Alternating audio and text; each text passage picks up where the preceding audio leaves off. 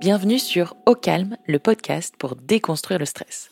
Je suis Laure, la fondatrice de Ocaran, la marque anti-stress de soins au CBD. Nous avons créé ce podcast car une personne sur deux est touchée par le stress en France, et vous en faites sans doute partie. Les épisodes de Calme vous apprendront à canaliser votre stress grâce à des histoires inspirantes, des retours d'expérience et des conseils d'experts holistiques et médicaux. Le but? Vous donner les clés via des exemples concrets pour mieux le gérer et vivre enfin plus apaisé. Ça commence dès maintenant et c'est au calme. Aujourd'hui, je reçois Arthur Guérin-Boéry, apnéiste professionnel, 5 fois champion du monde d'apnée et détenteur à date de 6 records mondiaux. En cas de stress, on a tendance à nous dire respire un bon coup. Pourtant, Arthur, lui, décide de retenir son souffle et ce jusqu'à 7 minutes sous l'eau. C'est d'après lui la façon la plus complète de s'apaiser et de se relaxer. Dans cet épisode, Arthur nous raconte son ascension fulgurante dans ce sport de niche, nous parle de la force mentale nécessaire pour sortir de sa zone de confort, nous partage les réactions du corps humain sous l'eau ou sous la glace, et toute la préparation physique et mentale qu'il met en place pour accomplir ses exploits. Bonjour Arthur. Bonjour. Aujourd'hui, c'est un podcast un petit peu spécial. Euh, il faut savoir que quand je fais des interviews ou quand on m'interroge, on me demande souvent des techniques d'apaisement et je parle tout le temps de l'apnée parce que depuis que j'ai découvert l'apnée, j'ai découvert vraiment la façon pour moi la plus euh, complète de s'apaiser. Mais là, je suis face à quelqu'un qui a 5 titres de champion du monde, 6 bientôt 7 peut-être, tu nous en diras plus. Et du coup, j'étais passionnée à l'idée de t'avoir puisque j'estime que l'apnée est une des façons les plus abouties de s'apaiser, mhm. de se relaxer, de couper le mental. Mhm. Euh, et donc j'ai envie de comprendre ce qui t'a amené à l'apnée, quelle est ta pratique, euh, et qui nous explique un petit peu une phrase que j'ai lue ou qui dit que pour toi, l'apnée est une manière de mieux vivre. C'est vrai, c'est vrai. Mais du coup, tu fais de l'apnée dans un club? J'en faisais à Nantes, euh, au club de Nantes. Et en fait, là, je suis nomade depuis euh, huit mois maintenant. Donc, je n'ai plus de, de, lieu de résidence. Donc, je fais plutôt euh, du snorkeling parce que j'appellerais pas ça de la profondeur à ce niveau-là. Mais voilà, là, je ne suis plus en club. Ok, bah oui, oui, oui. C'est. Qu'est-ce qui m'a. Donc, la, question, c'était quoi? Mais déjà, dans un premier temps, est-ce que tu peux nous dire qui t'es, qu'on comprenne d'où tu viens Alors, je m'appelle Arthur Guérin-Boéry. Euh, j'ai grandi à Paris. Donc euh, j'ai passé 35 ans de ma vie ici à Paris. Et j'ai déménagé à Nice il y a deux ans, donc je suis niçois maintenant. Et euh, je viens donc de la région ici où j'ai fait des études d'ingénieur du son du coup. Et suite à ces études d'ingénieur, parce que j'adore la musique, donc c'était plutôt voilà, guitare chant euh, à la base. Et puis, euh, et puis ensuite, je suis venu après une période, on va dire, de, de job un peu alimentaire sur Paris. Je suis, euh, je me suis mis à l'apnée sérieusement. Et t'as quel âge à ce moment-là? J'avais 25, 26 ans. Donc sur le tard Oui, complètement, ouais, sur le tard, ouais, ouais. Et puis j'ai commencé l'apnée à ce moment-là, puis bon, ça a été assez vite dans la, la compétition après. Et, euh, et puis après quelques années de compétition, j'ai réussi à, arrêter euh, totalement de travailler à côté pour devenir apnéiste professionnel euh, en bossant beaucoup. et donc, enfin pas qu'en bossant l'apnée, hein, c'est ça que je veux dire. Et du coup aujourd'hui, voilà, bah, je suis du coup apnéiste professionnel, même si c'est un terme un peu ambigu. Euh, en tout cas, voilà, je ne travaille pas à côté. Euh. Et quand tu t'es mis à l'apnée, tu pratiquais d'autres sports avant? Qu'est-ce qui t'a amené à, ça?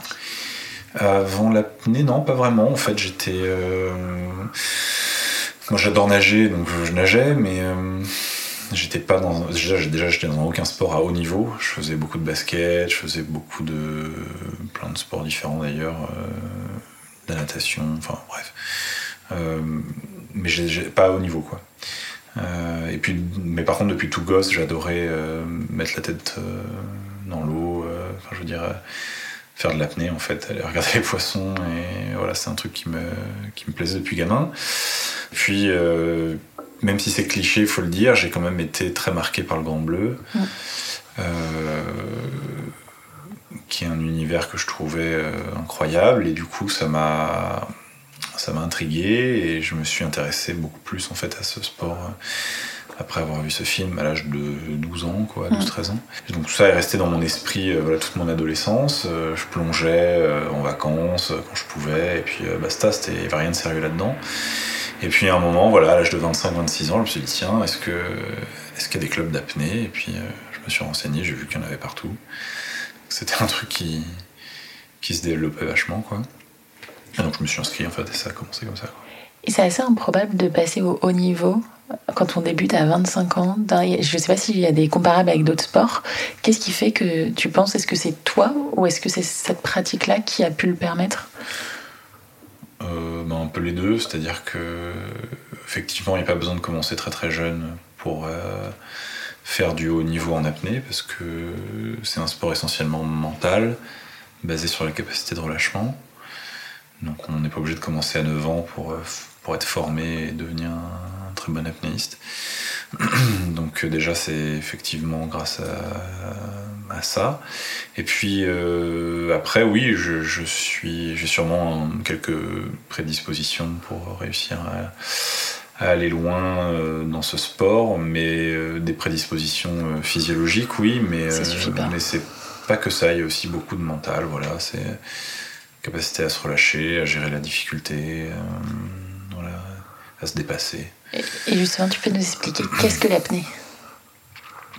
Bah, L'apnée, grosso modo, il y a, y a, trois principales disciplines, on va dire. Donc, c'est soit d'aller le plus profondément possible en mer, et donc là, il n'est ni question de temps ni de distance, soit d'aller le plus loin à l'horizontale, donc juste sous la surface, en bassin par exemple, ou euh, comme je le fais depuis peu en lac gelé. Donc là, c'est une question de distance uniquement, il n'y a ni question de profondeur, ni question de temps. Et ensuite, euh, il y a ce qu'on appelle l'apnée statique, où on ne bouge pas. Donc ça, ça se fait en bassin en général. Et là, c'est qu'une question de temps, donc c'est pas une question de profondeur ni de distance. Et pour que les gens comprennent un peu, tu peux nous donner toi tes records jusqu'où tu es allé et qu'on puisse comparer avec euh, peut-être des, distances qui parlent aux gens euh bah, en profondeur, en profondeur, je m'entraîne sur 50-60 euh, mètres, voilà, quand je suis en forme. Euh, mais à savoir que c'est du coup pas ma discipline de prédilection. En apnée statique, euh, j'ai fait, je crois, 7,28 une fois en compétition, ce qui est, encore une fois, c'est pas du tout ma discipline. Et, et mes records, voilà, je les ai eu donc en distance. J'avais un, un record perso donc à 221 mètres à la brasse. Et puis. Euh, sans palme. Sans palme, donc, exactement, à la brasse. Et puis avec ma monopalme, j'ai nagé 300 mètres, qui était un record du monde à l'époque, en 2016. Et puis, euh, et puis sous glace, euh, j'avais différents records aussi. J'avais un record du monde avec ma palme à 175 mètres, avec ma combinaison et ma palme. Et là, en mars dernier, en Finlande, j'ai nagé 120 mètres à la brasse, toujours avec ma petite combinaison, pareil, sous la glace. Et puis là, en mars prochain, je tente à la brasse, mais cette fois-ci sans ma combinaison. voilà, donc euh, pour donner un ordre d'idée, voilà les distances à peu près que ça représente. Euh, donc à savoir que c'est ce qu'on appelle l'apnée dynamique, voilà, c'est la distance à l'horizontale. Donc ça, ça se fait vraiment juste sous la surface. Euh, voilà, c'est pas, il n'y a pas de, pas de notion de profondeur. Voilà, c'est vraiment de la distance, quoi. Et donc voilà, je pratique en fait toutes les formes d'apnée. Euh, profondeur, euh, statique et dynamique. Et en fait, là où, où j'ai eu mes médailles et mes, mes records, c'est euh, en distance. Pour les gens comprennent, une piscine olympique, c'est 50 mètres. Donc quand tu fais 200 mètres, ça veut dire que tu fais deux allers-retours. donc ça, voilà, ça, qui voit un peu la distance que ça fait en terrain de foot, c'est 120 mètres. Ça fait trois allers-retours du coup. des, des, sacrées distances. Et quand on a commencé, tu disais l'apnée est un sport. Et, ensuite, on parlait de mental. Est-ce que pour toi, c'est un style de vie, un sport? Comment tu le qualifierais? Euh, Oui, euh, c'est un sport et c'est même une discipline, je dirais. C'est une discipline et puis c'est. Euh, oui, c'est presque de l'art aussi, je dirais. et puis c'est aussi un style de vie c'est un sport thérapie en fait l'apnée. Donc euh, c'est pas que un sport euh, au sens strict du terme. Quoi. Donc euh, l'apnée c'est en fait c'est plein de choses quoi. Et l'apnée c'est aussi beaucoup de l'exploration quoi. C'est aussi beaucoup mettre la tête sous l'eau pour aller voir les poissons quoi. Donc il y a une dimension vraiment ludique, loisir là-dedans, qui est pas que strictement sportive. Tu vois ce que je veux dire? Et tous les gens qu'on a reçus sur le podcast, ils nous parlaient toujours de la respiration en disant voilà, je respire profondément, j'inspire. Et toi, t'arrêtes de respirer, ce qui peut mmh. sembler être euh, un peu antinomique. Mmh. Qu'est-ce qui fait que tu arrives à te relâcher et pourquoi ça te procure autant de bien? Bah, j'arrive, à me, j'arrive à me relâcher parce que. Euh, pourquoi d'ailleurs? Je sais pas pourquoi j'arrive à me relâcher comme ça. C'est un état d'esprit, c'est euh, être à l'écoute de son corps, de ses sensations. C'est être à l'écoute de son corps en fait euh, qui amène à la capacité à se relâcher, c'est-à-dire réussir à être conscient de, de l'état de son corps et de l'état dans lequel on arrive, à, enfin dans l'état dans lequel on l'amène grâce à certaines techniques de ventilation par exemple, grâce à certaines techniques de concentration, euh, de réussir en fait à, atteindre un, haut niveau de relâchement et, euh, en fait c'est grâce à ça, c'est comme ça que j'y arrive quoi. Je pense qu'il y a aussi une, on est comme ça ou on l'est pas quoi c'est à dire qu'il y a des gens qui n'arrivent pas à se relâcher qui arrivent pas du tout ça les ennuie d'ailleurs euh, il y a des gens qui supportent pas de se poser 5 minutes à respirer, à écouter, leur respiration. Ils n'arrivent pas du tout à faire ça. Euh, ils ont envie de faire autre chose au bout de 30 secondes. Euh, donc il y a, je pense, un état d'esprit quand même déjà avant euh, qui amène à cette faculté-là. Et après, si on a cette, cette facilité, si on arrive à faire ce genre de choses, effectivement, ça passe par voilà, des, exercices de ventilation, de concentration la capacité de relâchement, elle, euh, elle vient là. Et, euh, mais il n'y a pas que ça dans l'apnée, hein. c'est aussi, une, c'est aussi c'est une certaine forme de force mentale qui est nécessaire pour euh, dépasser l'envie de respirer, moi j'appelle ça comme ça, qui, est un truc très ancré en nous, un réflexe de survie très primaire, et qui peut être plus ou moins difficile selon les individus à dépasser. Et, et je sais que moi, par exemple, c'est très difficile, par exemple. Mais voilà, donc ça demande un énorme effort mental pour y arriver. Euh, donc euh, voilà pour ce qui est de la capacité à se relâcher, de ce qui est nécessaire pour aller loin en apnée. C'est donc capacité de relâchement, mais aussi euh, capacité à se dépasser dans l'effort et dans la difficulté. sans parler de l'entraînement, évidemment, de, toute la physio qui est à côté. Hein, tu peux nous parler de tes entraînements pour qu'on comprenne comment tu te prépares justement à ça? Bah, L'entraînement en apnée, euh, c'est beaucoup d'apnée. Donc euh, il y a hum, trois entraînements d'apnée par semaine environ, d'apnée pure. Hein. donc on fait des séries, euh, voilà, séances d'une heure et demie, deux heures. On fait beaucoup d'apnée. après, à côté de ça, il y a de l'entraînement en physique. Donc ça, ça va être de la préparation physique, donc de la musculation par exemple. Euh, ça va être euh, du cardio aussi, donc euh, de la natation, du footing ou de la rando. voilà. La natation c'est bien parce que ça permet de bosser aussi la prise d'appui en même temps que de bosser le cardio, donc c'est très bien parce que la prise d'appui nous sert aussi après pour l'apnée. Donc voilà, c'est assez complet somme toute. C'est un rythme quotidien, donc c'est tous les jours quasiment, avec un jour de récup par semaine, on va dire, en moyenne. Et des jours où je double, où je fais du physique et de l'apnée. Euh, donc euh, voilà, c'est des semaines, euh, des semaines assez, chargées en entraînement quand même. Après, l'entraînement, la préparation mentale, ça, on va dire que j'en fais pas, clairement. j'en fais en fait avant les grosses échéances. C'est-à-dire que j'ai pas besoin de m'arrêter et de méditer pendant deux heures avant l'entraînement d'apnée, même si ça va être dur.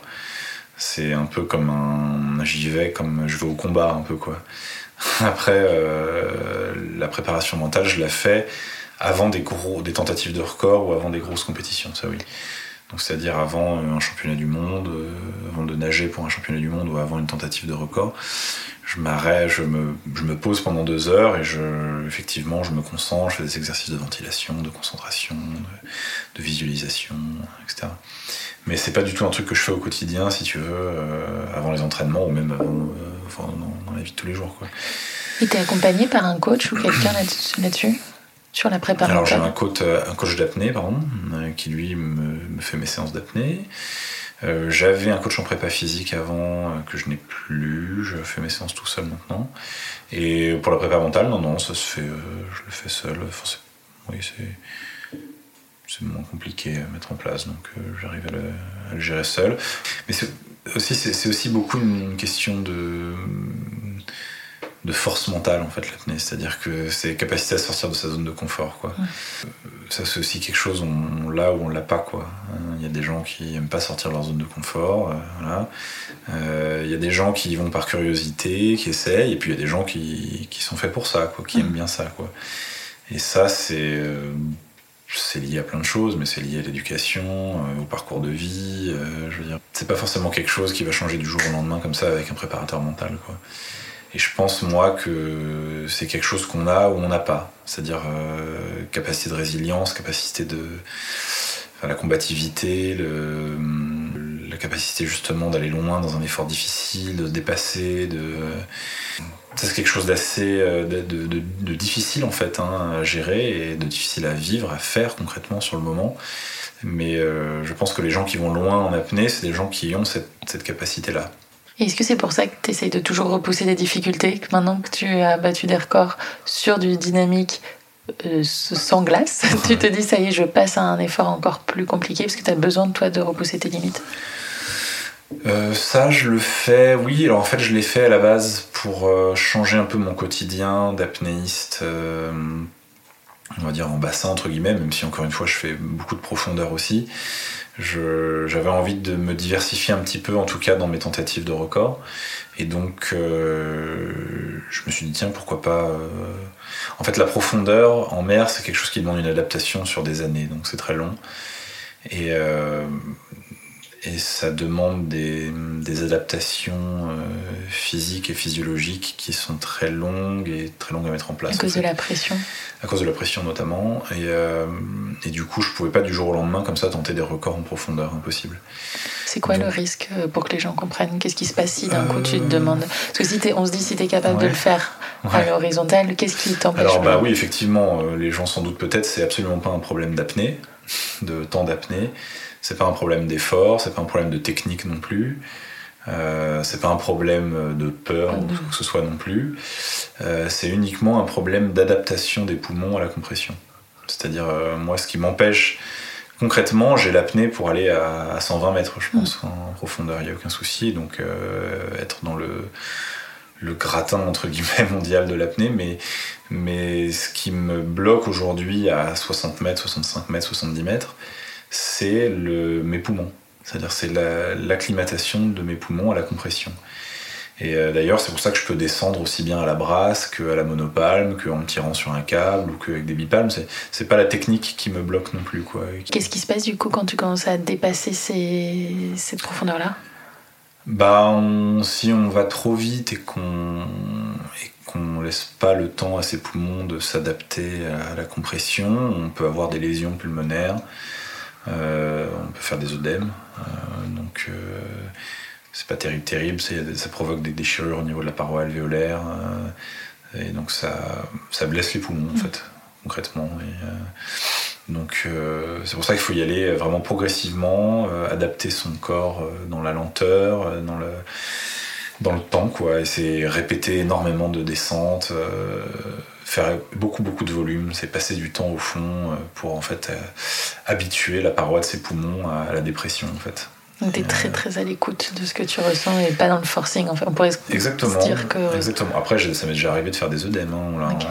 On, a quasiment tous fait des œdèmes. Euh, alors, c'est pas quelque chose de banal. Hein. Il faut, c'est quelque chose de grave, donc il faut surtout éviter d'en faire. Et malheureusement, à haut niveau, on est quasiment tous passés par là déjà parce qu'il suffit de. On se sent bien, tiens, on rajoute 5-10 mètres à son max et puis euh, paf. Voilà, en fait, non. Il n'aurait pas fallu quoi. Et euh, on a tous fait cette, erreur au moins une fois. Et après, ça peut aussi être, lié, par exemple, à un faux mouvement au fond, euh, à un peu trop de fatigue, un peu trop de stress, pas assez de relâchement, un virage au fond qui va être mal fait. On peut se blesser les poumons de différentes manières. C'est pas seulement parce qu'on a, progressé de manière trop rapide, c'est aussi parce qu'à un moment, on est à 90, 100, 110, 120 mètres et qu'au fond on a fait un mouvement brusque qu'il fallait pas et, euh, voilà donc en fait ça peut être lié à plein de choses Et surtout, c'est quelque chose qu'il vaut mieux éviter, donc euh, faire très attention à sa technique, à sa progression, à l'adaptation, au, mouvement qu'on fait au fond. La température de l'eau joue aussi, l'état de fatigue, il y a plein de choses qui jouent là-dessus et auxquelles il faut faire assez gaffe quand on descend en profondeur. Et que ce soit profondeur ou horizontale, à quoi tu penses quand tu es sous l'eau? Bah, C'est simple. Euh, quand t'as pas envie de respirer, euh, c'est très cool. Tu penses à plein de choses qui vont, qui viennent, dans un état assez. Euh, dans un état assez méditatif en fait, tu vois, où les pensées vont et viennent sans s'attarder et où c'est hyper planant quoi. Et puis à partir du moment où l'envie de respirer arrive, on change brusquement d'univers et en fait tout redevient très concret et là, on passe en mode euh, guerrier, entre guillemets, c'est-à-dire que ça devient quelque chose. Euh, ça devient un combat, en fait, euh, dans l'effort. tu peux peut-être nous expliquer les, spasmes et l'excès de CO2, un peu ce qui se passe concrètement dans le corps bah oui, alors quand on commence une apnée, en gros, on, commence avec ce qu'on appelle une zone de confort qui est plus ou moins grand selon les apnéistes, selon le, selon en gros le métabolisme de l'apnéiste beaucoup, donc il y a un facteur génétique là-dedans, mais aussi euh, selon son niveau d'entraînement, selon son niveau de stress, son niveau de fatigue, selon la température de l'eau aussi. Mm. Donc euh, cette zone de confort peut être plus ou moins longue. Voilà. Et cette zone de confort, elle laisse place à ce que j'appelle moi une zone, euh, une phase de transition, on va dire. Euh, qui, qui va durer peu de temps. En gros, c'est quand l'envie de respirer commence à arriver, l'inconfort commence à se mettre en place, mais n'est pas encore trop intense. Voilà, ça, ça dure un certain temps, mais qui est assez, assez court. Et puis ensuite, l'envie de respirer est clairement installée. Et là, ça, ça dure un moment. Ça, ça dure, en fait, ça dure le plus gros de la performance. donc ça dure, je dirais, 75% du temps. Euh, et, à la toute fin, donc euh, vraiment les derniers instants de la, performance, on est proche de l'arrivée en fait, on est proche de la ligne d'arrivée, de, la ligne finale on va dire, on est proche de la fin et donc en fait euh, les choses redeviennent moins dures. C'est-à-dire que l'envie de respirer est toujours aussi forte, hein, mais en fait au niveau mental on est près de la fin, du coup c'est moins difficile. Parce que cette envie de respirer elle est déjà très très forte bien avant ça, et donc quand on a, il nous reste beaucoup à parcourir, l'effort mental est d'autant plus grand. Et donc euh, c'est le moment critique, c'est ça, c'est vraiment au milieu d'une perf quand on a déjà envie de respirer au taquet et qu'il euh, reste 150 mètres à parcourir. Je prends comme exemple mon 300 mètres à la palme par exemple, mais et c'est le CO2 qui donne envie de respirer en réalité. Hein, un apnéiste, c'est pas c'est pas l'O2 qui, chute, c'est le CO2 qui s'accumule. L'O2 qui chute, la désaturation en O2, on la sent beaucoup moins. Euh, les alertes sont moins, moins violentes. Alors que le CO2 qui s'accumule, là, les alertes arrivent très rapidement et sont très violentes, donc on a très vite envie de respirer en réalité. Et la nature est bien faite, le taux de CO2 qui augmente n'est pas dangereux pour la santé. C'est-à-dire qu'on ne risque pas de, de perdre connaissance en saturant en CO2. En revanche, euh, le taux d'O2 qui chute, lui, oui. Une fois qu'on est en dessous d'une certaine saturation en oxygène, on va perdre connaissance. Mais la nature est bien faite. Le CO2 nous donne envie de respirer avant que l'O2 ait atteint cette limite euh, dangereuse où on va perdre mm. connaissance. Et voire même le CO2 nous donne envie de respirer bien, bien, bien, bien en amont de cette limite. Donc en fait, il y a une énorme différence en apnée entre le moment où on part, l'envie de respirer, et le besoin de respirer qui peut être beaucoup, beaucoup, beaucoup plus loin. Donc envie, besoin, c'est pas pareil. Et, euh, le, CO2, nous donne envie de respirer, bien en amont du besoin de respirer. Et ce CO2, effectivement, quand il s'accumule dans le corps, il va, générer certains, certaines gènes, et euh, notamment bah, l'envie de respirer, qui est la première. Et puis ensuite, on va avoir euh, des manifestations effectivement au niveau corporel, notamment des déglutitions réflexes au niveau de la gorge.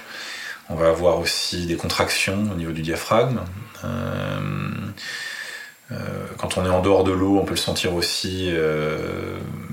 On, va, va, se mettre à transpirer, on va avoir chaud. voilà, tout ça sont des signes liés à l'hypercapnie, donc à la saturation CO2. Et donc l'idée, en fait, c'est de, quand ça, ça arrive, c'est de rester dans le relâchement et de, et de continuer en confiance, en essayant, en comprenant, enfin on le comprend de toute façon quand on est apnéiste, mais en en comprenant le fait que, que l'envie de respirer, c'est pas dangereux et que ça fait partie du jeu en fait. Et comment tu restes relâché quand tu as un réflexe de survie qui se met en place et que, c'est potentiellement douloureux Parce que quand le diaphragme se contracte, ça peut devenir très douloureux? Alors moi, je fais partie des rares apnéistes qui n'ont pas de contraction diaphragmatique. Donc j'ai cette chance-là. j'ai énormément de déglutition réflexe au niveau de la, de la gorge, mais j'ai pas de contraction au niveau du diaphragme. J'ai beaucoup de chance. Je sais pas trop pourquoi d'ailleurs. Donc euh, j'ai pas ce problème-là. Après, ce problème-là, enfin cette manifestation, on va dire, liée à l'excès de CO2 est bénigne, hein, donc c'est pas grave du tout. L'idée, c'est de rester dans le relâchement, effectivement, de se concentrer, euh, de faire abstraction en fait de la douleur, euh, de, la, gêne en fait. C'est pas vraiment une douleur l'envie de respirer, hein, c'est une gêne en fait. C'est pas, il y a pas de douleur. Hein. C'est pas comme si je venais pincer, frapper ou brûler quelqu'un. C'est une gêne. C'est quelque chose qui est gênant, qui est désagréable. Et en fait, le, boulot, ça va être de se concentrer, de faire abstraction de cette, euh, de cette gêne, et de se concentrer sur autre chose, sur la technique de nage, par exemple, sur le, sur le, fluide, euh, la pesanteur, l'objectif, bien sûr, euh, qui est devant nous, qui nous attend. C'est voilà, être focalisé sur ces choses-là et continuer coûte que coûte. Mais c'est difficile de dire comment faire parce que c'est un truc très très dur en fait. Et, euh, c'est tellement dur que moi-même parfois j'ai déjà craqué plein de fois, hein, je veux dire. Hein. et donc il y, a un effort surhumain à faire là-dedans, euh, mais euh, là on parle vraiment de, de l'apnée extrême, quoi. Voilà, c'est pas du tout ce que rencontrent 90% des apnéistes au quotidien quand ils font leur entraînement. Quoi. Mm. Donc, euh, en général, 90% euh, des licenciés font pas de compétition déjà, donc c'est de l'apnée loisir. Et dans ces 90% de licenciés qui pratiquent l'apnée loisir, ils sont pas tous à, sortir de leur zone de confort en permanence. L'apnée, c'est aussi un sport qui peut se pratiquer euh, justement en confort, euh, pour en ressentir les bienfaits déjà sans avoir à être un staccanoviste de l'envie de, respirer. Quoi. Donc l'idée c'est de, faire des apnées en bassin en distance ou même en fosse ou en mer et d'aller euh, de prendre du plaisir. C'est surtout ça l'essence de ce sport. Moi je la pratique à haut niveau, du coup euh, effectivement j'inclus là-dedans des des, composantes de dépassement de soi dans l'effort, dans la difficulté, dans, le, dans la maîtrise de mon corps et de mon, mon mental, etc. Mais c'est un truc. Euh, bah, c'est très très peu de. Un très petit pourcentage en fait. Mais on peut faire l'analogie avec plein d'autres moments de vie où tu es face à une très grande difficulté, un inconfort physique fort et que malgré tout tu dois rester relâché. Mhm. Du coup, c'est pour ça que je te demandais euh, si tu avais des conseils là-dessus. Ouais, c'est. Hmm, bah, ça passe beaucoup par la respiration. Hein. Euh, on peut déjà calmer pas mal de choses avec la respiration. Mm. C'est-à-dire surmonter un, rendez-vous important, euh, une prestation sur scène, euh, une interview d'ailleurs, un podcast, je sais pas. voilà, il y a plein de choses qu'on peut, qu'on peut déjà réussir à, gérer avec quelques exercices de respiration en amont. Donc c'est prendre 5 minutes faire un peu de cohérence cardiaque, un peu de ventilation en carré, euh, bien se servir de son diaphragme quand on respire. Enfin voilà, faire ça déjà quelques minutes, c'est quelque chose qui permet vraiment de, faire passer ce genre de tension et de, réussir à dépasser ce genre d'événement un petit peu, un petit peu stressant quoi. Donc euh, beaucoup de beaucoup de Beaucoup de manifestations mentales liées au stress ou à des difficultés de la vie peuvent être gérées grâce à la ventilation. Voilà. Ça, euh, déjà, c'est une bonne base. Après, euh, c'est si on a, après, euh, si en plus on de ça, on a des, capacités. si on n'a pas peur d'aller au combat et que c'est quelque chose qui est, voilà, ça vient en plus, mais. Mais beaucoup de choses peuvent être gérées avec le relâchement, la, respiration. Pas forcément besoin d'ailleurs de faire de l'apnée, mais si on fait des petites rétentions, ça aide aussi. Dans la ventilation en carré, il y en a par exemple. Voilà, euh, faire de, quelques séries d'apnée poumon vide par exemple, euh, avec des bonnes récup, voilà, ça, ça peut aider aussi. Et là, tu t'es lancé un nouveau défi dans le froid. En quoi la respiration peut aider justement à surmonter le froid?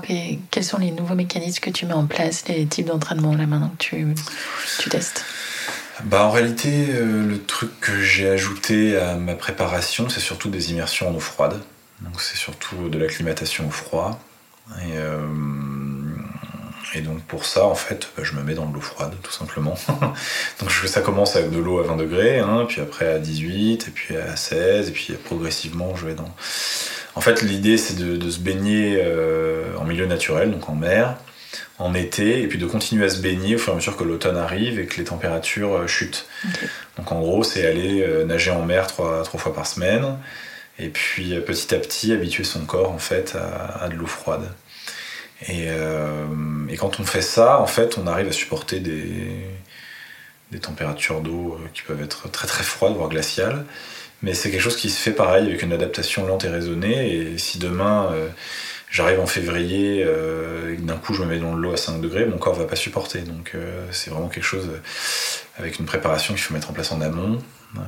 voilà, lente, raisonnée, à l'écoute de son corps, etc. Donc voilà, c'est un truc, encore une fois, c'est un entraînement comme un autre. Et donc moi j'ai vraiment ajouté ça à ma préparation apnée et préparation physique.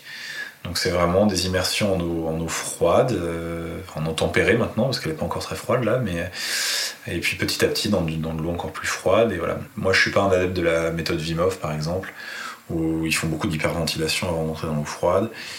Ce qui, peut se comprendre, hein, parce que l'hyperventilation va venir activer la circulation. Donc ça va réchauffer le corps en fait avant de, avant de se mettre dans l'eau froide. Euh, donc ça va être moins dur de se mettre dans l'eau froide en fait. Euh, moi, je n'y vais pas comme ça, j'y vais juste en calmant la ventile. Euh, effectivement, une ventilation calme, ample et, régulée et contrôlée va aider à se mettre dans de l'eau très froide. Il faut surtout pas euh, laisser la ventilation s'emballer. Donc surtout pas... quand on se met dans l'eau froide, en général, la ventilation s'emballe tout de suite.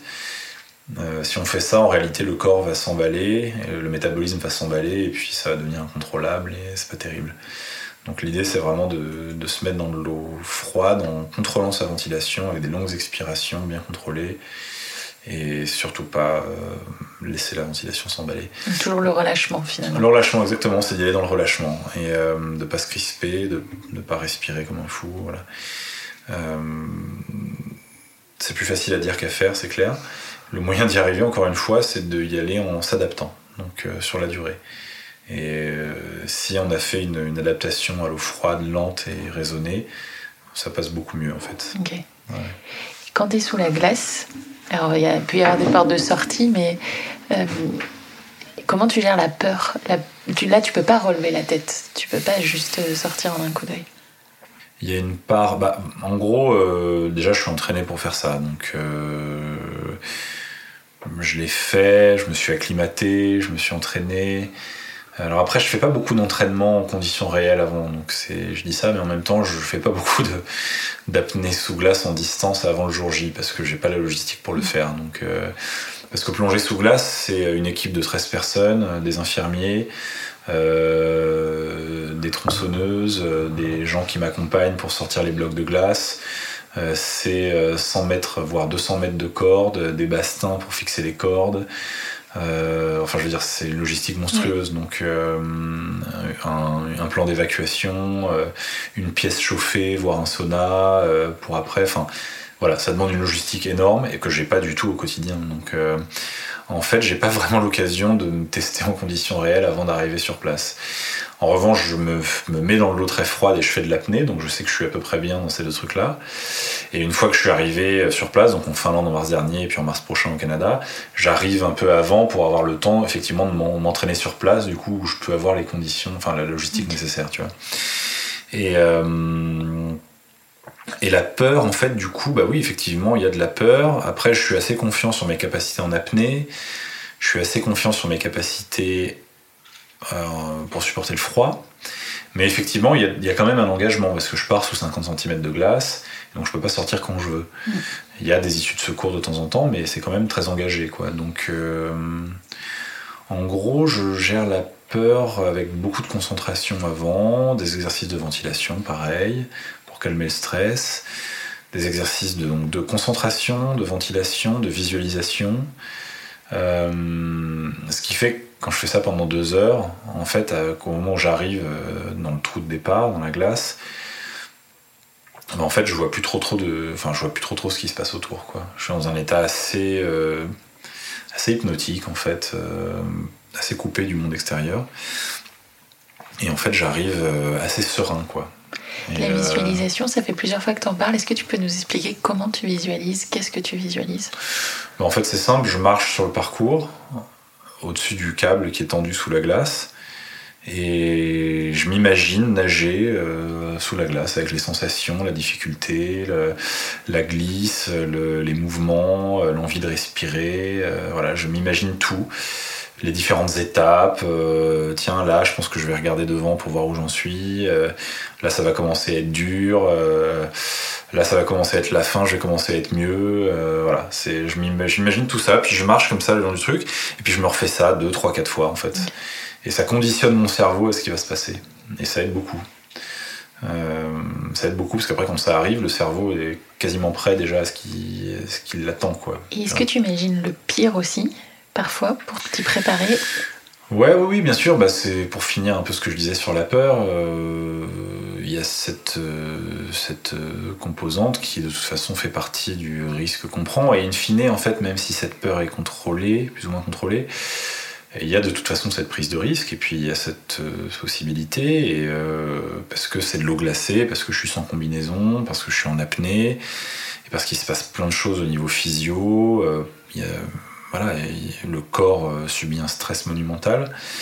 Et du coup, euh, oui, il y a une prise de risque, mais en fait, euh, en plus de cette préparation, si tu veux, qui va quand même me mettre dans un état où je, maîtrise ma peur, l'engagement, si tu veux, qui reste, je le, je le, prends cet engagement et la prise de risque, je la prends sciemment en fait. C'est-à-dire, il y a une, il y a une mais, il y a une part j'ai une part d'abandon euh, quand même à une certaine prise de risque. Euh, euh, tu vois, quelque chose presque qui me dépasse un peu, quoi, tu vois, qui me transcende, quoi. Donc quand je me lance sous la glace, à la fin, je me dis, bon, bah voilà, allez, c'est parti, de toute façon, c'est maintenant, j'y crois, et je crois un peu en ma bonne étoile, quoi. Mmh. Et là, c'est. Ouais, il faut pense qu'il y a une part euh, assez euh, mystique et spirituelle dans tout ça. mais, qui est, mais, qui est, normale en fait, hein, parce que sinon en fait on fait pas ce genre de truc. Euh, il y a une part assez. ouais. mais c'est sûr qu'il y a quelque chose qui me transcende un peu quand je fais ce genre de, ce genre de truc, tu vois. Ça me, quelque chose qui me dépasse, quoi. Je pars dans l'inconnu et je m'en remets un peu à ma bonne étoile, oui. Et c'est. mais en confiance quand même, tu vois. Je, je doute pas, quoi. Mmh. Voilà, j'y vais serein, en confiance, et effectivement, je m'en remets un petit peu à quelque chose. Quoi, Mais euh, sans être. moi, je suis quelqu'un de très terre à terre, hein, tu vois, donc. Euh, euh, mais quelque part, j'y, voilà, crois quand même un peu. Mais, mais je pense que c'est un peu le, le, cas de beaucoup de gens qui tentent un peu des trucs entre guillemets extraordinaires comme ça, voilà, tu vois. Et, et je pense que t'en parles des mecs comme mon collègue Guillaume Néry, par exemple, qui descend à 130 mètres euh, à la monopalme. Je pense qu'il aura. Tu lui parles de ça, il comprendra de quoi je parle. Tu vois et, Ou même d'autres trucs, t'en parles à. Moi, j'aime bien prendre comme exemple euh, des, mecs, des mecs comme Baumgartner, par exemple, qui, a, qui, a, sauté de sa plateforme là-haut. Là. Je suis sûr qu'au moment où, quand il se lance dans le vide, euh, bah, il lâche tout, quoi, au sens propre comme au figuré. Quoi. Il, il lâche sa barrière, mais il lâche aussi, et, du coup, il se. Tu vois, il fait le signe de croix d'ailleurs avant de sauter, tu vois, et donc il y a quelque chose, à un moment, il s'en remet, il s'en remet à quelque chose qui le dépasse un peu, quoi. Tu vois, à l'inverse, j'ai reçu Clément Dumais sur le podcast qui fait du parcours, et donc lui, il se suspend un bras à une grue, il fait ce genre de choses. Et en gros, il disait qu'il n'avait pas de stress forcément particulièrement de le faire, parce que il a confiance dans le fait qu'il est entraîné et qu'il sait le faire et que s'il sait le faire à 5 mètres d'eau, mm. il sait le faire à 400 mètres. Ouais. Ouais, bien sûr, bah, il y a une, une, maîtrise technique. Et puis, euh, je pense que quand il fait ce genre de choses aussi, lui, ce qui est moins notre cas, il y a aussi une production d'adrénaline énorme qui fait que sur le moment, euh, il y a une telle, enfin, il y a une telle, une telle activité hormonale qu'il n'y a pas de peur. quoi. Mm. C'est comme sur le champ de bataille, les mecs, ils, ils sont tellement boostés à l'adrénaline qu'ils n'ont plus peur, quoi. ils sentent plus la douleur et tout. Enfin, je pense qu'il y a aussi une part de ça dans certains sports extrêmes qui font que l'adrénaline est tellement au taquet qu'on a, on a, on a presque plus peur, ou la peur devient un moteur. C'est-à-dire que elle entretient cette production d'adrénaline et ce qui fait qu'en fait ça aide. Quoi. Et en parlant d'hormones, tu as été monitoré par des médecins? Est-ce qu'il voilà, ton rythme cardiaque, ta pression, est-ce que tu peux nous, nous en parler? Euh, Oui, bah là on travaille avec des médecins. Euh, je travaille avec des médecins, enfin notamment un médecin qui est le docteur François Raoult, qui est euh, cardiologue à l'INSEP à Paris et qui me suit sur euh, ce record sous glace pour comprendre un petit peu quelles sont les adaptations physiologiques justement qui se mettent en place dans l'eau glacée, en apnée et en apnée dans l'eau glacée. et effectivement, on voit qu'il y a une réponse du corps qui est, qui est extrême. Et donc qu'il y a des mécanismes de protection qui se mettent en place assez vite et assez fort, et notamment au niveau, cardio, au niveau cardio, euh, cardiologique. Donc, euh, au niveau cardiovasculaire, il y a des, adaptations assez incroyables euh, qui, qui, sont des mécanismes de survie en fait, hein, et qui déclenchent très très fort. Alors, en apnée, déjà, ça se déclenche. En eau froide aussi, ça se déclenche. Et en apnée en eau froide, ça se déclenche encore plus fort. C'est quoi C'est un abaissement euh, et une augmentation de la pression artérielle? Voilà, oui, oui. Euh, bah, effectivement, il y a une bradycardie qui se met en place assez vite. Alors quand on n'est pas acclimaté à l'eau froide et qu'on se met dans l'eau froide, au contraire, il va y avoir une accélération du rythme cardiaque. Euh, plus on est acclimaté à l'eau froide et moins cette variation de rythme va se faire sentir et au final quand on est vraiment acclimaté en fait, on se met dans de l'eau froide et le rythme va quasiment pas changer. Donc ça, ça veut dire qu'on est bien acclimaté.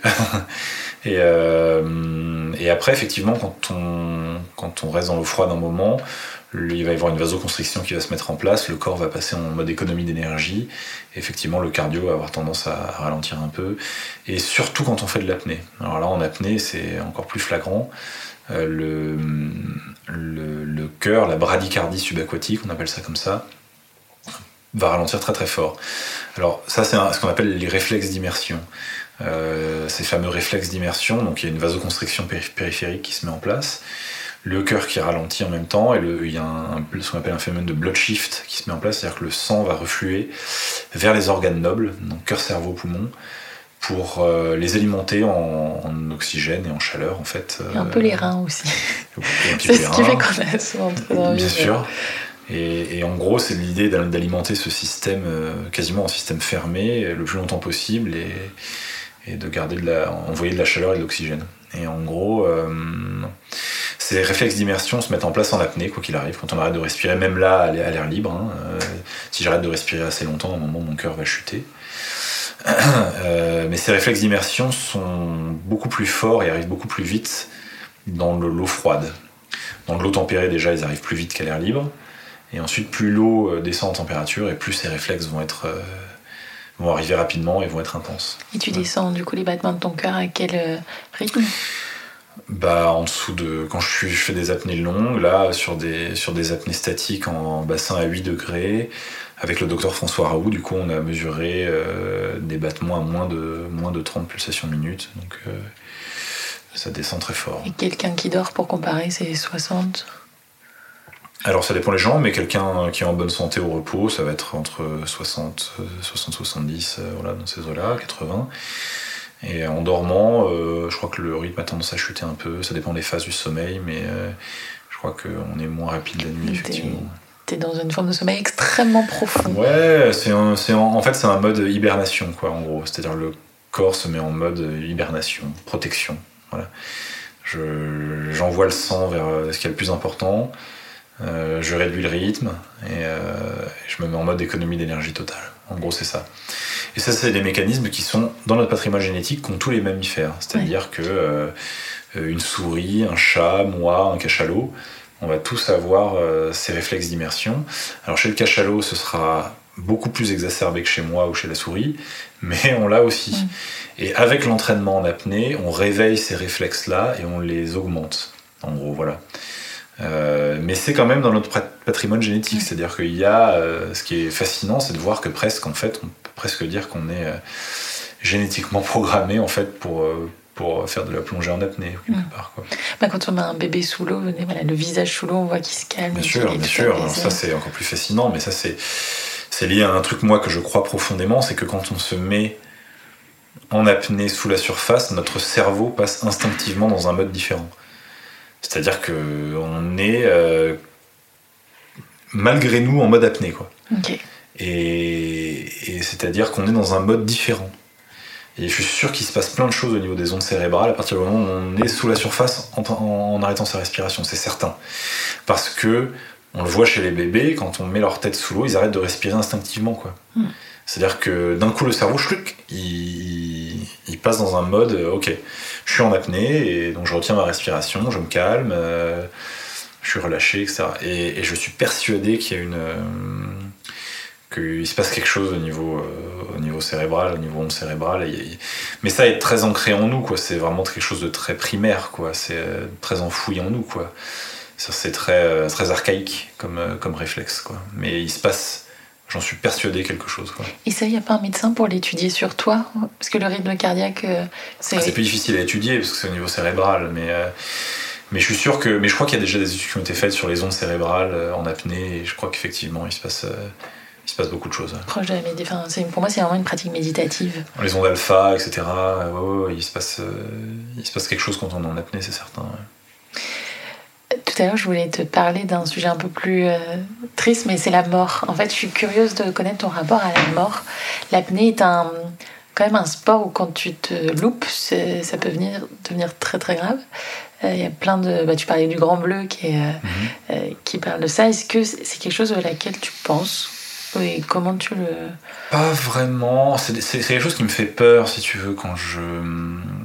Quand je, au moment où je prépare ces records. Ouais au moment où je m'apprenne pour une plongée profonde, euh, où il y a une, forme d'engagement, si tu veux, et euh, qui n'y a pas par exemple en piscine d'ailleurs. C'est quelque chose qui n'y a pas en, piscine, j'ai pas peur de la mort par exemple. Euh, mais je peux avoir cette, cette, question qui me vient à l'esprit effectivement en préparant ce genre de record dans lesquels il y a un réel engagement pour mon intégrité physique. Quoi.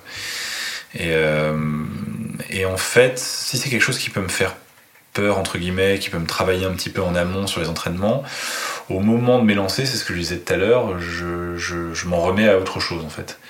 Et hum, cette peur de la mort est plus vraiment là, quoi. Il y a, je suis bien, quoi, je suis serein. Et hum, ça, c'est, on va dire, ouais, c'est un peu ça le rapport que j'ai avec, avec la mort, mais mais si tu veux, dans notre vie d'apnéiste, c'est pas un truc auquel on pense, quoi. On est des bons mm. vivants, enfin, je veux dire, euh, on fait ça au contraire pour se sentir vivre, pour kiffer, quoi, tu vois. Donc, euh, c'est vraiment. Euh, c'est pas un truc qui nous hante du tout, quoi. Mais même les mecs qui descendent beaucoup plus loin que moi, hein, à 100, 110, 120 et même beaucoup plus, je pense pas que ce soit une question qui les, qui les habite. Et si, si quelquefois il peut y avoir le doute, et eh ben ce jour-là, on plonge pas, quoi. Si on est habité par des, mm. des pensées un petit peu comme ça inquiétante. Euh, ce, jour-là, on dit bah, que euh, aujourd'hui j'ai pas la tête à ça, je plonge pas, puis je plongerai demain, ou dans une semaine, ou dans un mois, quand ça ira mieux. Quoi.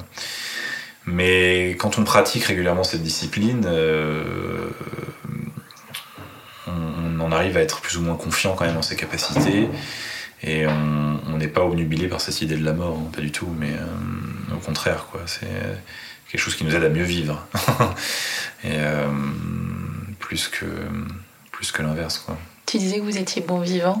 Est-ce que tu as des, un peu des routines sur l'alimentation, un, suivi là-dessus ou non? Je vais prendre un petit bout de chocolat d'ailleurs.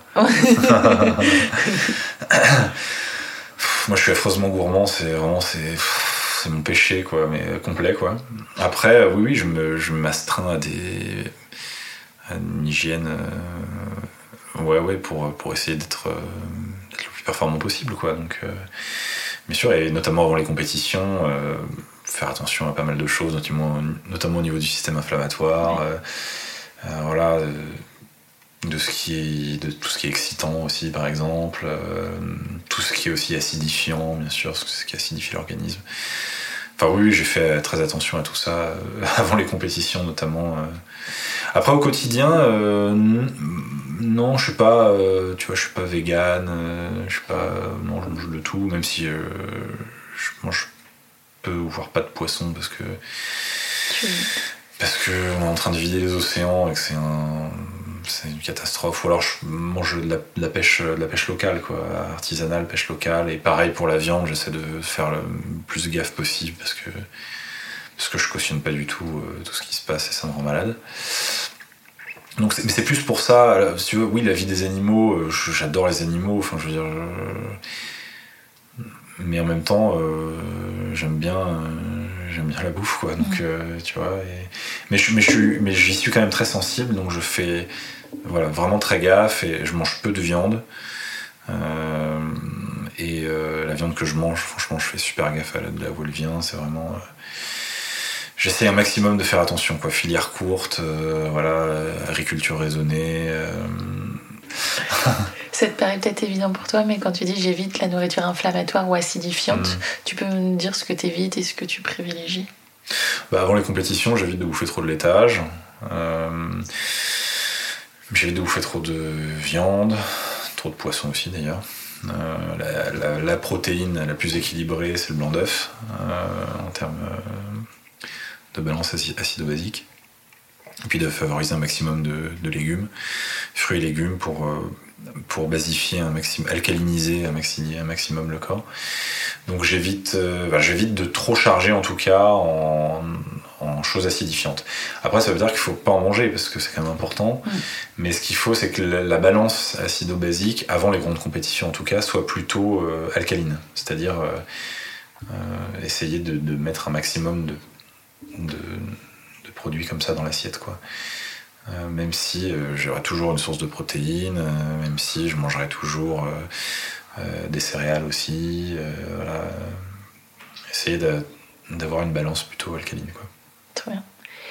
Et aujourd'hui, tu me disais, j'arrive à vivre de ce sport. Comment on vit d'un sport comme l'apnée? Est-ce que c'est via le sponsoring, les, les prix lors de, des championnats? Ouais, alors oui, alors les prix au niveau des championnats, depuis peu, je crois qu'effectivement, il y a des prize money, mais qui sont ridicules, donc, euh, mais c'est déjà ça. Il faut quand même le souligner. La fédération, en tout cas, la Fédération française d'apnée, qui est la Fédération française d'études et de sport sous-marin, FFESSM, euh, a fait beaucoup d'efforts pour essayer de, de, nous dégager des, petits budgets prize money sur les compétitions, mais bon, c'est rien. On a, 2000 euros pour une médaille d'or, donc euh, autant dire qu'on n'a rien. Euh, de l'autre côté, l'autre grosse fédération d'apnée qui est AIDA, l'Association internationale pour le développement de l'apnée. Euh, je crois pas qu'ils mettent en place encore des, prize money, mais peut-être que c'est quelque chose qui viendra. En tout cas, euh, c'est pas ça qui nous fait vivre. on n'est pas non plus athlète professionnel. En fait, on n'est pas sportif pro, c'est-à-dire qu'on n'est pas payé ni par la fédération, ni par des clubs d'apnée qui vont nous rémunérer pour mm. pratiquer en leur sein. C'est pas du tout ça. En fait, on est athlète sponsorisé. C'est-à-dire qu'on est égérie de marque, on prête notre, image à des marques. Euh, et c'est comme ça, en fait, qu'on arrive à vivre. Alors, on vit aussi de masterclass, par exemple, de, conférences, euh, beaucoup, euh, de projets aussi, qui peuvent être du projet documentaire, euh, photos, des bouquins même, voilà. Et, mais c'est pas du, de la rémunération directe liée à notre, activité. D'ailleurs, en fait, c'est pour ça que moi, ce que j'aime bien dire en rigolant, c'est que un apnéiste professionnel, en fait, c'est un apnéiste qui arrête de faire de l'apnée. C'est-à-dire que ça devient un communicant. Et en fait, en fait, c'est ce que je fais de plus en plus, c'est ce que fait de plus en plus mon camarade Guillaume Néry, par exemple, à, une échelle encore plus avancée que la mienne, mais, euh, mais euh, oui, c'est ça en fait, c'est-à-dire arrêter la compétition, euh, se faire une légitimité avec des titres en compétition, et ensuite c'est capitaliser autour de cette légitimité, broder autour de cette activité en développant un discours de management par exemple pour transmettre des idées fortes liées à ce sport, liées à lié à l'hygiène de vie qui va avec, par exemple, c'est prêter son image à des marques pour des projets de communication, par exemple. Euh, voilà ce que je fais beaucoup. Alors moi, je le lis quand même à un projet sportif parce que j'ai ce projet de record, donc il y a quand même encore une activité, hein, mm. mais mais ce que je veux dire par là, c'est qu'en plus de cette activité, en fait, il faut développer une activité d'entrepreneur, clairement.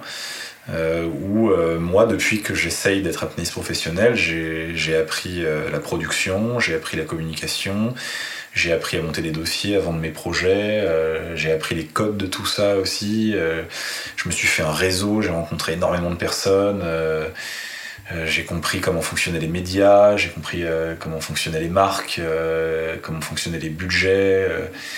Enfin, je veux dire, c'est un vrai boulot d'entrepreneur qu'il faut mettre en place si on veut avoir une chance, sauf cas exceptionnel, mais si on veut avoir une chance d'être apnéiste professionnel, il, faut, développer à tout prix ces qualités-là et être, multicasquette, sinon c'est impossible. Il y a des exceptions, hein. il y en a. Hein. Euh, je pense notamment à mon camarade Arnaud Gérald euh, qui, euh, arrive, qui a la chance de, performer, de faire de la compétition grâce à ses sponsors. voilà, et, mais, mais je pense que la majorité d'entre nous doivent vraiment lever le pied sur la compétition en fait et développer des projets. c'est le meilleur moyen de, d'arriver à, se professionnaliser. Quoi. Et c'est une frustration pour toi de se dire bah, en fait l'argent m'empêche de pouvoir faire tous les projets que je souhaiterais? Bah, Au début, oui. Au début, ça m'a beaucoup frustré et ça a été la douche froide, vraiment. Et, euh, ça a été la douche froide. Euh, ouais, ça a, été, ça a été très très difficile. En fait, c'est très difficile de se faire une place dans un sport niché en France quand il y a déjà des têtes d'affiches qui existent, hein, bien sûr c'est très difficile. Après, moi, j'y arrive grâce à mon discours, grâce à ma capacité à, transmettre mes idées, à développer mon discours, euh, etc. Tu as des projets qui sont hors du commun aussi, tu as réussi à te différencier Oui, ouais, bien sûr, avec la qualité des projets que je propose. Euh, donc, heureusement, voilà, j'y arrive. Mais effectivement, au début, ça a été la douche froide. Ouais, ça a été la douche froide quand j'ai compris que j'allais pas du tout pouvoir être euh, vivre de, de l'apnée. ouais, ça a été difficile, difficile à accepter, etc. Mais aujourd'hui, en fait, je fais d'autres choses qui sont tout aussi stimulantes et qui du coup en fait me, me, plaisent. C'est-à-dire euh, voilà, développer, euh, là j'ai un projet de série documentaire, euh, transmettre mes idées dans le cadre de conférences, discuter avec des gens, je fais des rencontres hyper intéressantes, faire de la communication visuelle avec des marques, faire passer des messages, sensibiliser les gens à des messages avec de belles images. Tout ça est passionnant en fait. Mmh. Et, et aujourd'hui, ça m'intéresse presque autant que de faire de l'apnée. Donc en réalité, aujourd'hui, j'ai plus cette frustration, j'ai plus, euh, j'ai plus cette tristesse que j'ai pu avoir quand j'ai compris que, au début que oui, euh, ça allait pas être possible. Quoi. Et puis voilà, il a fallu que je me bouge les, les, fesses, je bouge le cul, pardon, pour, euh, pour développer d'autres voilà, d'autres compétences. Et, et aujourd'hui, maintenant que c'est. Maintenant que je maîtrise un peu mieux tout ça, je, effectivement, je suis moins frustré parce que j'arrive à, mm j'arrive à. Je suis plus frustré du tout même. J'arrive à, à, développer des choses qui m'intéressent. Et, euh, tu vois. Et du coup, tu es exposé sur les réseaux sociaux, tu es personnalité publique sur plein d'aspects, ce qui n'est pas forcément quelque chose que tu avais euh, choisi au départ. Comment tu fais pour être à l'aise aussi dans ces milieux-là? Tu le fais par défaut ou tu le fais parce que. Je suis pas très très à l'aise en fait. À la base, euh, en fait, ce qui me rend à l'aise, c'est de, de, de, parler authentiquement de ce que j'ai envie de dire en fait. Mais sinon, euh, je vais me mettre devant une caméra sur un plateau télé, euh, pas plus à l'aise que ça. Là, je tire mon aisance vraiment du message que je, que je fais passer, quoi. Et en fait, c'est ça la, clé, c'est-à-dire qu'il faut être, euh, il faut être convaincu de ce qu'on dit, il euh, faut avoir envie de parler ses idées, et, et, à partir de là, en fait, le discours devient authentique et l'aisance, elle vient. Mais, mais à la base, oui, c'est pas, c'est pas c'est pas un truc forcément très agréable euh, d'être devant une caméra ou devant un appareil photo. Mm. Euh, c'est juste euh, croire en ses projets qui fait qu'on devient authentique et qu'on arrive ensuite à être à l'aise avec ce genre de choses. Quoi. Mais il faut surtout pas faire le chemin inverse, c'est-à-dire le faire pour être devant la caméra. Non. En fait, il faut le faire parce qu'on croit en ses projets, qu'on a envie de développer des projets que, auxquels, voilà, qui, qui, sont, qui, peuvent, qui sont beaux, en fait, auxquels les gens croient et dans lesquels il y a un message fort. Et ensuite, on est devant les caméras pour ça. Et, pourquoi pas être devant les caméras pour ça Voilà, c'est ça l'idée. Mais c'est pas genre je veux être dans les, devant les caméras, donc je vais faire ça. Faut pas le, faut pas le faire comme ça parce que sinon c'est biaisé dès le début et ça marche pas quoi. Donc euh, non, c'est plutôt le, chemin inverse qu'il faut faire. Et c'est quoi pour toi être au calme aujourd'hui? Être au calme, euh, bah déjà quand je suis en apnée, je suis au calme, ça c'est clair. Euh, donc c'est pour ça que je continue à pratiquer régulièrement et que je m'entraîne et que j'ai ces projets de record, etc. Donc il y a quand même beaucoup de sérénité qui, qui vient de la pratique de l'apnée, ça c'est clair et net. Euh, parce que l'apnée apporte beaucoup au niveau de l'équilibre quand même. Ça, on n'en a pas parlé, mais ça apporte beaucoup en termes de confiance en soi, gestion du stress, sérénité, euh, gestion des défis du quotidien, conscience de soi, etc. Donc il y a quand même un, et l'autonomie. Il y, a un apport. Hein Moi, là, un truc qui m'a frappé, c'est l'autonomie. C'est se dire, bah, en fait, là, tout peut. Enfin, si par exemple, je faisais de la plongée bouteille, c'est pas grave, tout peut partir, je sais. Je sais comment, dans un milieu qui, pour d'autres, pourrait être stressant, mm. me démerder. Oui, bien sûr. Euh, l'autonomie, oui, bien sûr, ça, ça, apporte énormément d'autonomie, oui, clairement. Après, dans la vie, en dehors de l'apnée, euh, j'ai encore pas mal de choses à réussir à accomplir avant d'être au calme le chemin, euh, le chemin n'est pas terminé, quoi. Et d'ailleurs, il est jamais terminé. Hein, mais, euh, mais là, ouais, j'essaie de, j'essaie de faire aboutir ces projets-là, justement, que j'ai en ce moment pour, pour achever de concrétiser ma professionnalisation, en fait. Et tant que ce sera pas fait, je serai pas au calme. Là, c'est clair que tout peut s'arrêter demain. Même si on me voit avec des, des, beaux sponsors, des belles voitures, des machins, des, des jolies photos, des, des jolis projets, voilà. En fait, euh, tout peut s'arrêter du jour au lendemain et rien n'est acquis. Et c'est une vie de, c'est une vie d'aventurier en fait cette vie-là. Hein. C'est-à-dire que c'est euh, une vie d'entrepreneur en fait. Et, euh, et, même si je pérennise mes partenariats à travers des projets sur du long terme, que les marques avec lesquelles je travaille croient en moi pour le moment et croient en moi, je pense, avec les différents projets que je vais pouvoir mmh. leur amener au fur et à mesure du temps c'est quand même une vie d'entrepreneur euh, où tout peut s'arrêter du jour au lendemain. Et donc, en fait, il faut avoir conscience de ça. Et, et, tant que j'aurais pas voilà, sécurisé certaines choses, euh, je serais pas au calme. Quoi. Et, euh, et, je, me, voilà, je continue de me battre aujourd'hui pour réussir à développer ces projets et à, et à justement sécuriser tout ça. Quoi. Et parce que toi, tu as aussi le stress de la carrière sportive qui n'est pas illimité dans le temps. Est-ce que tu te projettes à une date bah, L'apnée, c'est un sport qu'on peut pratiquer euh, relativement tard quand même. Hein. On a encore aujourd'hui des compétiteurs qui ont 45-50 ans et qui performent très bien. Après, euh, encore une fois, l'aspect sportif de l'apnée passe presque au second plan à partir d'un moment. C'est-à-dire que là, ce qui va surtout être intéressant maintenant, c'est les projets que je vais développer grâce à ce sport, grâce à mes titres, et essayer de broder autour de ça. C'est ce que fait par exemple mon pote Guillaume. Aujourd'hui, il fait plus de compétition presque. Et en fait, il développe ses projets grâce à la notoriété qu'il a acquis grâce à ses titres, justement. Et en fait, c'est ça la clé. Et aujourd'hui, c'est de développer des, des, projets passion, en fait, euh, qui nous tiennent à cœur. Je dis nous, parce que justement, je parle de, des quelques professionnels du milieu. C'est vraiment qu'on développe nos projets avec des partenaires et des, relais médias qui nous font confiance et qui y croient. Et, à juste titre d'ailleurs, parce que dès qu'on parle d'apnée, euh, quelque part, ça, ça, peut être le score. Donc euh, il y a vraiment un réel intérêt du public pour ce mmh. sport et il y a un réel potentiel de communication. Quoi. Et donc en fait, euh, aujourd'hui c'est ça. Donc l'aspect sportif, la retraite, etc. Oui, ça va venir, ça va venir un moment, mais je suis pas trop inquiet pour la suite parce que c'est surtout les projets que je vais développer derrière grâce à ces compétences qui vont, qui vont pérenniser. Quoi. Pour conclure, est-ce que tu aurais trois conseils pour ceux qui nous écoutent pour être au calme? C'est pas facile hein, d'être au calme. Hein. C'est pas facile. Euh, c'est pas facile parce que euh, on vit dans un monde concurrentiel abominablement stressant. Que en plus j'aime pas dire ce mot-là, mais le système fait tout pour qu'on soit là-dedans en plus de ça, et qu'on soit pas du tout justement dans un état où un moment on prend un petit peu conscience de qui on est, qu'on prend un peu du recul sur ce qu'on fait, sur la manière dont on vit dans cette société, etc. Non, sur ça surtout pas. Ça c'est pas bon ça pour le justement pour ce système.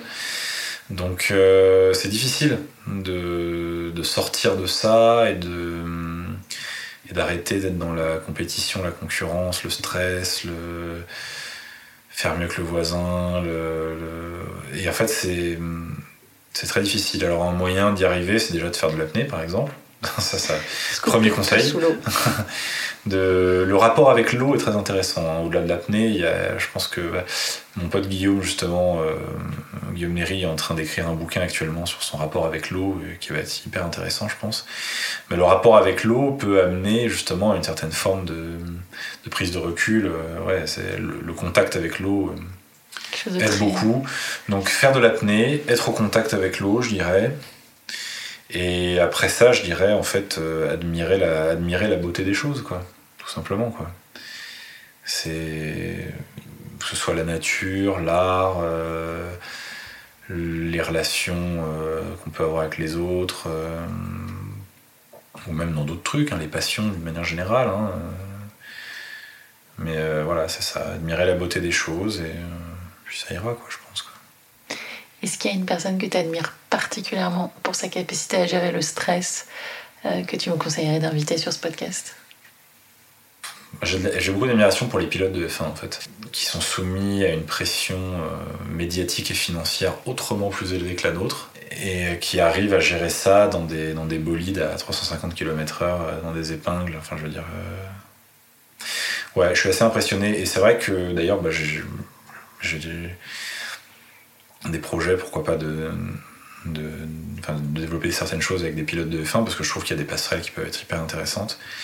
Mais ouais, ouais, j'aimerais beaucoup pouvoir en parler avec eux et, euh, et écouter ce qu'ils ont à dire à ce sujet, quoi. Bon, après, c'est des gens qui sont difficiles à obtenir hein, pour des podcasts, je pense. Mais, euh, mais ouais, ouais, en tout cas, c'est des gens. Euh, c'est des mecs assez, assez étonnants sur ce, à ce niveau-là. Mais bon, il y a plein de sports dans lesquels, je veux dire, ça se retrouve. Hein. Merci beaucoup pour le conseil Arthur, merci pour ton partage et du coup on suit avec attention mars 2022. Voilà, sur Instagram, c'est là, là que tout se passe. Et on se retrouve sur Instagram. Merci Arthur. C'est la fin de cet épisode, j'espère qu'il vous a plu et qu'il vous aura offert quelques clés pour une vie plus apaisée. Moi, mon astuce anti-stress, c'est le chanvre, et plus particulièrement le CBD.